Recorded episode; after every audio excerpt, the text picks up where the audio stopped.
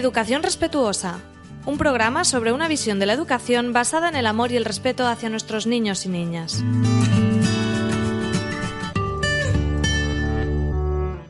Hola a todos y todas, os doy la bienvenida a Educación Respetuosa, un espacio de aprendizaje sobre crianza, educación y psicología infantil. Yo soy Marta Martínez, mamá y psicóloga infantil. Al tema que vamos a tratar hoy le he puesto el nombre de Por tu propio bien. Alternativas al castigo. Te castigo por tu propio bien. Esta frase la hemos escuchado o pronunciado en algún momento de nuestra vida casi todas las personas, ¿no? Y debajo de esta frase esconde todo un sistema de creencias que venimos arrastrando durante siglos de educación. El título que he elegido, Por tu propio bien, hace referencia a un libro de la autora psicoanalista Alice Miller, que me, gusta mucho, donde ella habla de pedagogía negra, acuñó ese nombre, y, y el libro empieza con un montón de extractos sobre pedagogos y pensadores, ¿no? hablando de educación, que hablan de, ¿no? de cómo se debe educar a un niño. Y la verdad que ves verdaderas barbaridades, según mi criterio, sobre lo que ellos consideraban que se tenía que hacer al niño, ¿no? Porque para ellos lo más importante era dominar la voluntad del niño y convertirlo en una persona dócil y obediente. El niño testarudo era el peor de todos los niños malévolos donde los haya, ¿no? Entonces ella hace ahí toda una reflexión sobre las causas de, de la violencia ya desde la vida de la infancia, ¿no?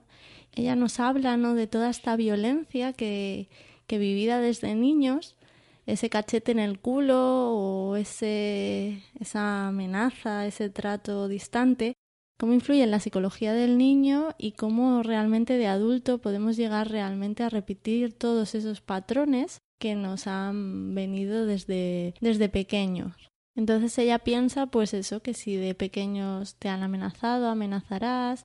Y un poco hace incluso un análisis así de, de toda esta educación fue la que recibieron también los causantes de los mayores desastres de, sociales, ¿no? Del siglo XX, como Hitler, como el asesino de, de serie de Jürgen Bartsch. Una serie también ahí de, de, personajes, ¿no? Que un poco ella vendría a defender, que es toda esta violencia infligida en contra de los niños, porque realmente si lees los fragmentos es bastante impactante, ¿no? De, con pocos meses tienes que imponerle, tienes que domar al niño, ¿no? Adoctrinarlo a su conducta maligna, que es la peor de todas, es que, que tenga testarudez, que tenga opinión propia y que, que defienda a su persona, ¿no?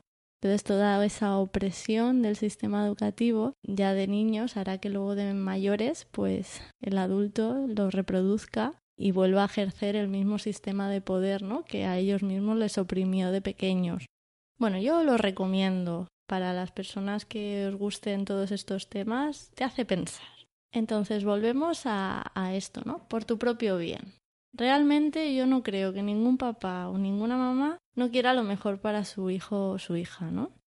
Entonces, a veces simplemente hemos aprendido, o nos han dicho más bien, que esa es la forma y es la que hay que hacer y es la buena, ¿no?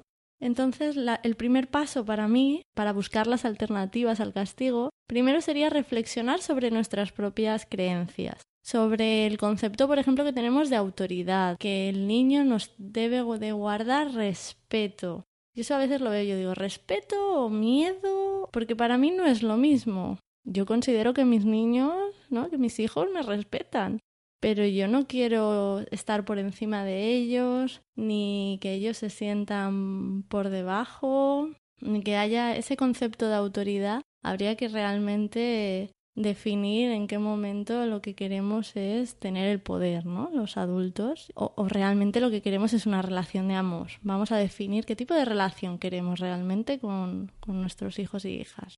A veces cu cuando un papá o una mamá realmente dedica mucho tiempo y, y lo hace desde, desde la suavidad, ¿no? Desde esa comprensión, desde esa querer escuchar al niño o la niña, la sociedad le ataca enseguida, ¿no? Es que eres un blando. Es que al final tu niño va a ser un mal educado. Es que no se va a saber comportar en no sé dónde.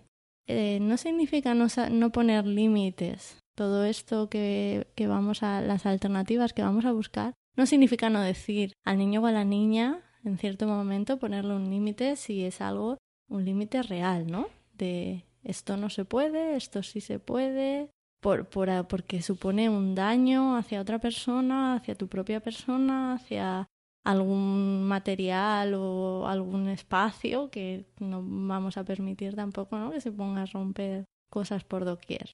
Importante también sobre nuestros pensamientos, analizar la situación, intentar observarla quitándole nuestros juicios. Es decir, yo casi siempre cuando trabajo con papás y mamás, le es muy difícil no ver que el niño no lo hace queriendo. Siempre se le imbuye al niño una intencionalidad mala, así un poco perversa, de que lo que está intentando es o vacilarte o lo está haciendo queriendo, o mira cómo me mira y el niño sigue tirando la torre, o sigue tirando el no sé qué. Y hablamos a veces de niños de dos años o de tres años y es como que ya le he dicho que no tira al suelo las cosas que hay en la mesa. Pero es que el niño está aprendiendo, está aprendiendo lo que es la gravedad. Entonces le encanta ver cómo caen las cosas. No lo hace para que tú te enfades, pero que tú, que tú a veces tengas una reacción, ¿no? Como madres y padres, damos una reacción también puede ser para él toda una experiencia de ver qué pasa, pero no es un reto, no es un vacileo, es un aprendizaje y es una experiencia que el niño está viviendo, pero no, no tiene una intencionalidad hacia nosotros para hacernos daño o para mostrar su poder, ¿no? Porque si yo ya pienso así, yo ya entro al ataque. Si el niño quiere lucha, yo lucho. Pero ¿el niño realmente quería la lucha? ¿O somos nosotros que ya con el paso de los años estamos muy acostumbrados a ver que el mundo es lucha? Luego, por otro lado, ¿no? Si yo normalmente, si yo pienso que, bueno, esto con los adolescentes, he puesto el, ejemplo del niño pequeño, pero bueno, con los adolescentes ya sí que es casi imposible de quitar esa creencia en los padres de decir, bueno, el adolescente quiere salir más de fiesta porque hay una necesidad de base ahí, que es que quiere estar más con los amigos porque es su necesidad básica, eh, lo social en esta etapa, ¿no? Del desarrollo. Y muchas veces no tiene que ver con que es que quiera, no me hace caso, yo me siento que me vacila, me siento que me torea. No, él simplemente está intentando cubrir su necesidad, ¿no? Al final se vive con mucho sufrimiento por este, estos pensamientos de base, ¿no? Y entonces, si yo noto que me atacan, si yo noto que no soy respetado, que lo que yo digo no se tiene en cuenta como padre como madre, que yo en realidad lo hago por su propio bien, pero él no me escucha, normalmente mis emociones cómo estarán? Pues estarán muchas veces, acabo con rabia, con frustración, con ansiedad.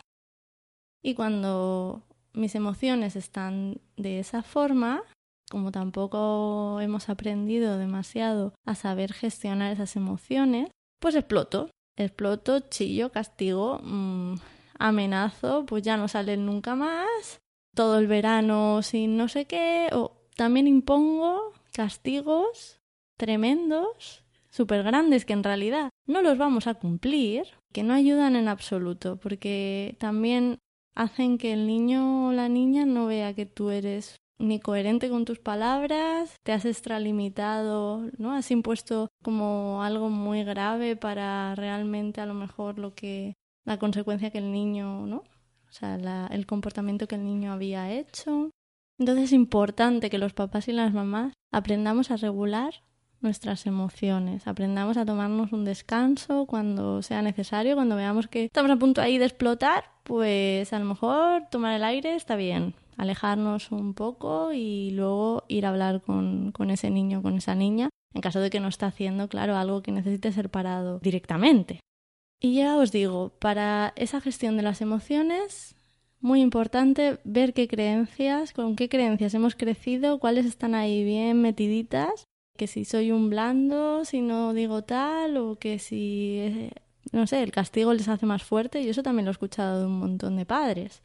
Esto les hace más firmes, más duros. No, como hemos hablado en otro programa, el castigo realmente a nivel de autoestima y de autoconcepto eh, a los niños les hace más sumisos, más conformistas, más víctima, realmente no les ayuda a quererse más ni a sentirse más fuertes. Importante también porque muchas veces nos cuesta con nosotros mismos y entonces también nos cuesta con los niños y las niñas el respetar los sentimientos, el cómo se estén sintiendo, el no castigar porque se enfaden o porque lloren. Cuando hablo de castigar puede ser simplemente un castigo, puede ser un gesto, puede ser un que te calles ya, puede ser un grito, puede ser un, un, juicio duro, ¿no? Igual que respetar los sentimientos que, que el niño o la niña muestra en cada momento, también el ritmo de aprendizaje. Importante. Los niños, sobre todo los más pequeños, ¿vale? Yo eso sí que lo veo mucho. A nivel de psicomotricidad, ellos tienen unas habilidades y las están aprendiendo y a veces son lo que consideraríamos torpes, pero es que no lo hacen queriendo. Simplemente se les caen las cosas y a veces por porque derramen un poco de agua o a veces también simplemente tampoco tienen capacidad de atención en ciertas cosas, ¿no? Como manchar un no sé qué, se manchan el sofá porque no se dan cuenta de que tienen manchadas las manos o más. Son cosas que van con el aprendizaje del niño y con las etapas de desarrollo del niño y que a veces queremos exigir que, lleguen a unos niveles de, comprensión o de hacer que a veces estamos castigando algo que el niño no es capaz de hacerlo, ¿vale? Y si no es capaz, no, tampoco tendría ningún, no tiene ningún sentido, ¿no? Castigar algo de ese tipo.